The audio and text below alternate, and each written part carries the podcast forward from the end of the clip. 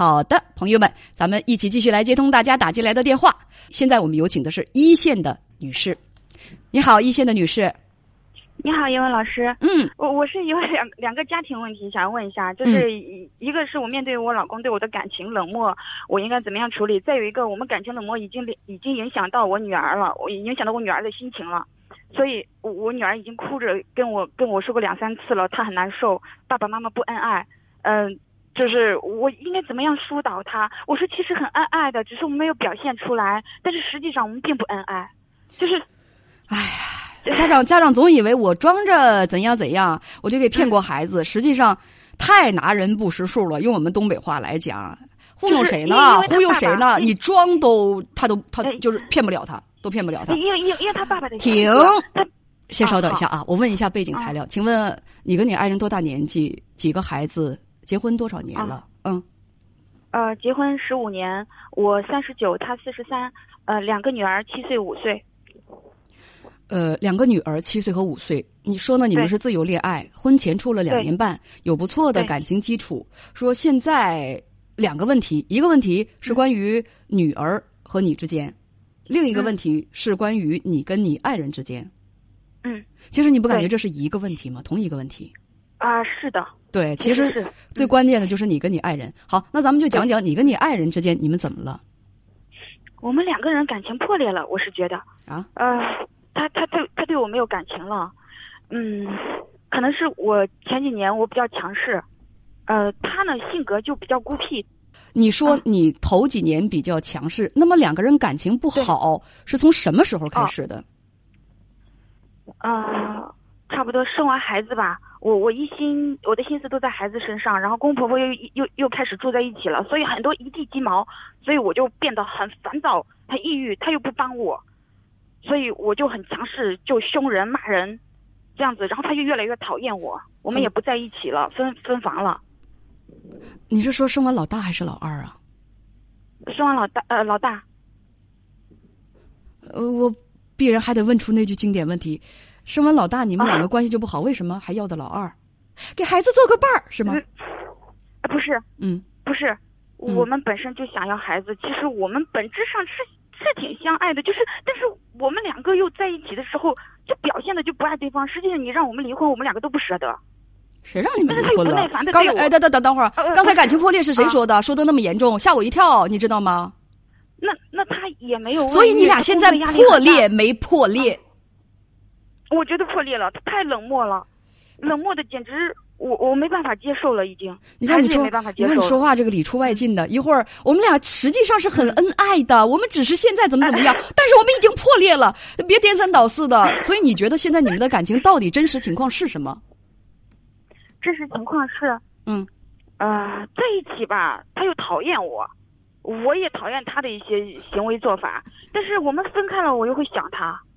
啊，没破裂，那就是没破裂。破裂了是什么状态？破裂了是分开了之后，你你你你非常高兴，生活的很轻松，你恨不得再也不见他。不高兴啊！对对对，不不不是这样，不是这样的。那但是我们我们已经有七年七年，可以说我们在一起能有七次，然后啊，等会儿等会儿，你说的这个在一起指的是夫妻生活？是。夫妻生活就夫妻生活呗，这有什么张不开嘴的？还在一起？我跟你现在咱俩也在一起通话呢，呃，就是，呃，生完孩子之后感情慢慢的就不好了，呃，对，而且生完孩子之后一直分居到现在，一年也就一两次夫妻生活。对，你跟编辑讲说你跟他说话他也不理你。对，呃，你你指的是什么？不是说这个说话就是日常说话，不是要求夫妻生活吧？不是日常说话，比如说这个菜好不好吃呀？他不说话，我说好不好吃嘛？嗯，就这样。啊，好。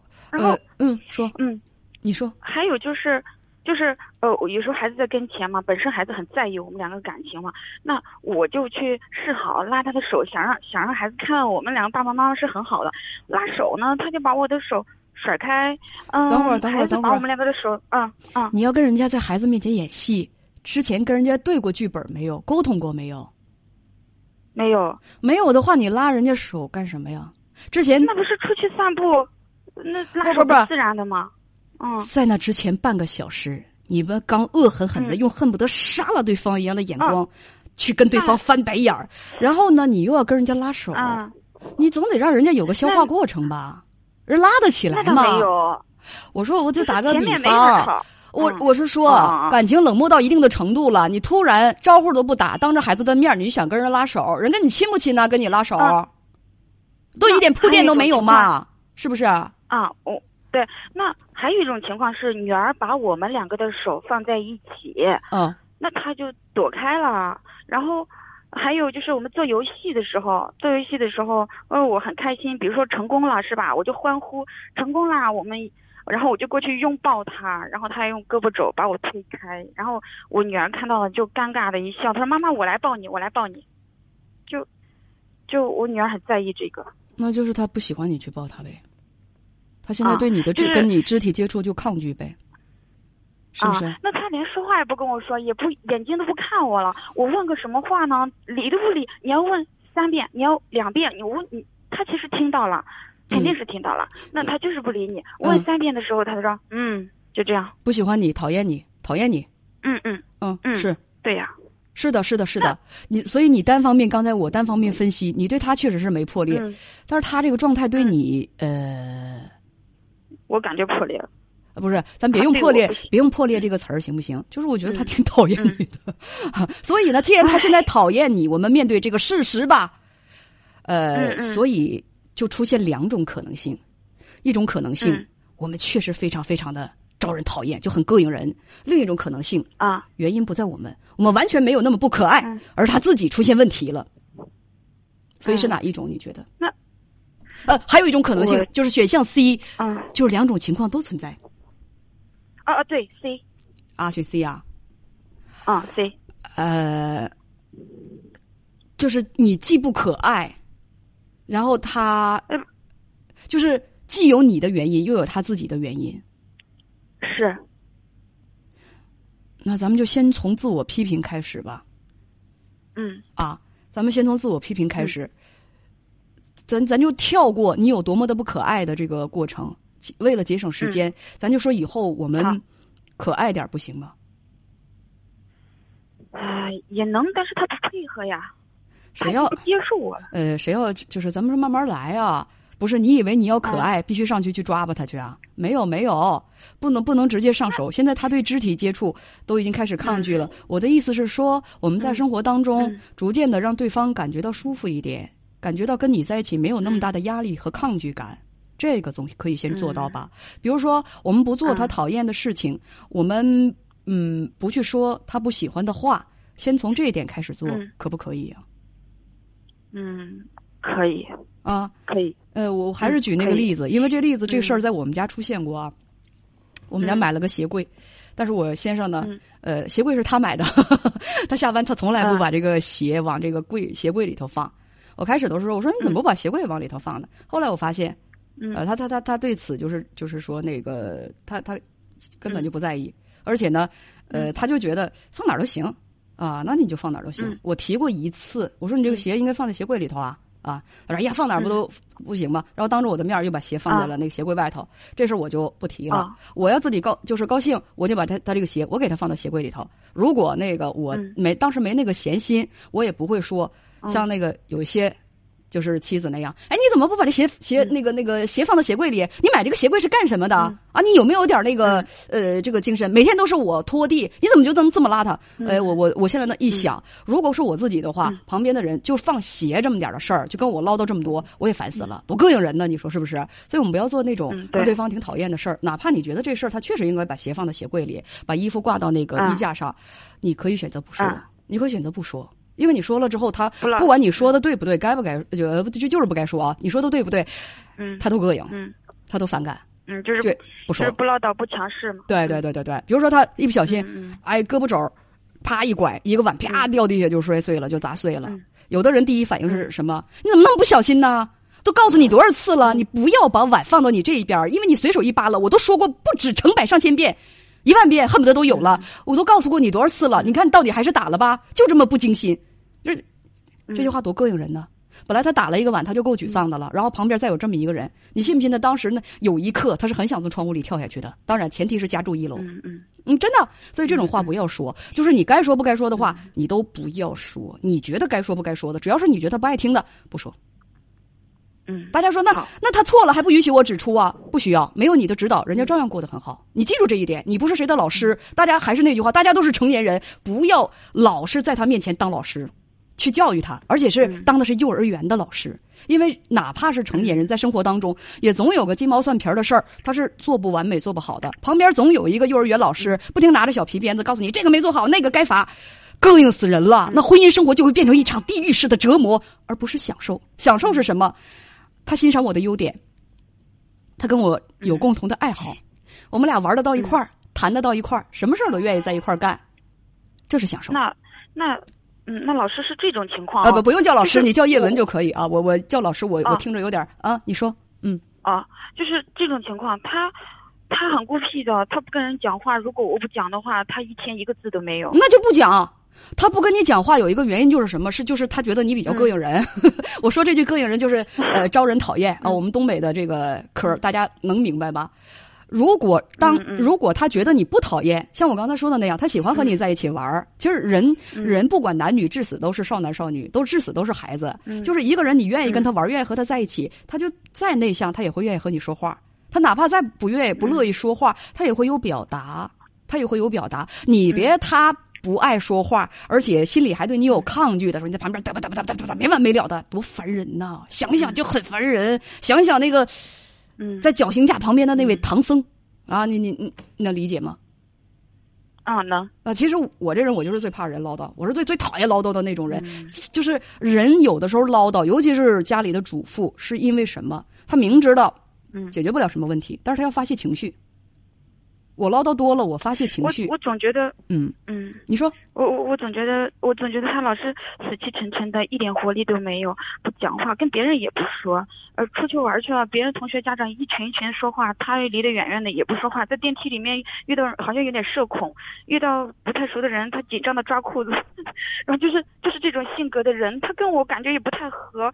我哎，有时候不知道该怎么样跟他相处。不知道该怎么跟他相处啊。我刚才说到的，嗯，如果你走进了一个人的心里面，他再内向，他也会愿意和你在一起，对吧？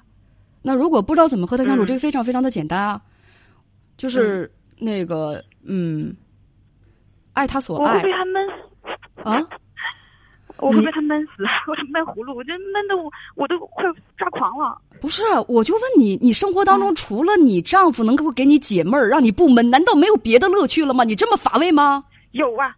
有的话，为什么要把所有的喜怒哀乐全都寄托在你丈夫身上？人还不行消停会儿啊？不是啊，那那我难道一句话都不敢说？那孩子跟前，我跟你说，现在是因为你们俩感情不好，所以才不说话。如果你们两个感情就是说升温了、好了的话，他会跟你一起说话、一起玩的。因为他现在内心他膈应你，他抗拒你，当然不愿意跟你说话了。我们大家都是这样，我还必须得跟他在一块过，是吧？俩孩子呢，我还能离咋的？我跟他在一起过，我又觉得他膈应人，我唯一能做的是什么？就是我沉默。你不觉得吗？你在旁边还要求人家必须说话，你不说话把我憋死了，我烦你，我为什么要和你说话呀？不吵就不错了。我跟你说话多说了又要吵架，所以我干什么要说话？你想想，那就缓解一段时间，先不说。这不是说看你适不适应，得看他适不适应。一个性格内向的人，还有点社恐的人，而且就是我我我刚才就在想，他挺社恐的，你为什么要让他参加那么多家长的聚会呀？你让他躲着点不就得了？你得你得疼疼他，他他喜欢的场合，他适应的场合，你让他去。那那那他不适应的场合，他愿意去的话，你戳着就可以了。我能说，我作为那个妈妈，我能说，我跟那帮家长去交流。你为什么要让自己的丈夫不善交际的丈夫硬把他塞到那个场合去？这只会让社恐去流冷汗呢。没有，他一直都是自己一个人去转去了。所以说呀，没有加入进来。所所以说，我说就是两个人最好的一个状态是什么？就是在一块儿，未必一定要哒哒哒哒哒就说个没完。就是两个人在一块儿都舒服，都舒服，这样的一个状态是最好的。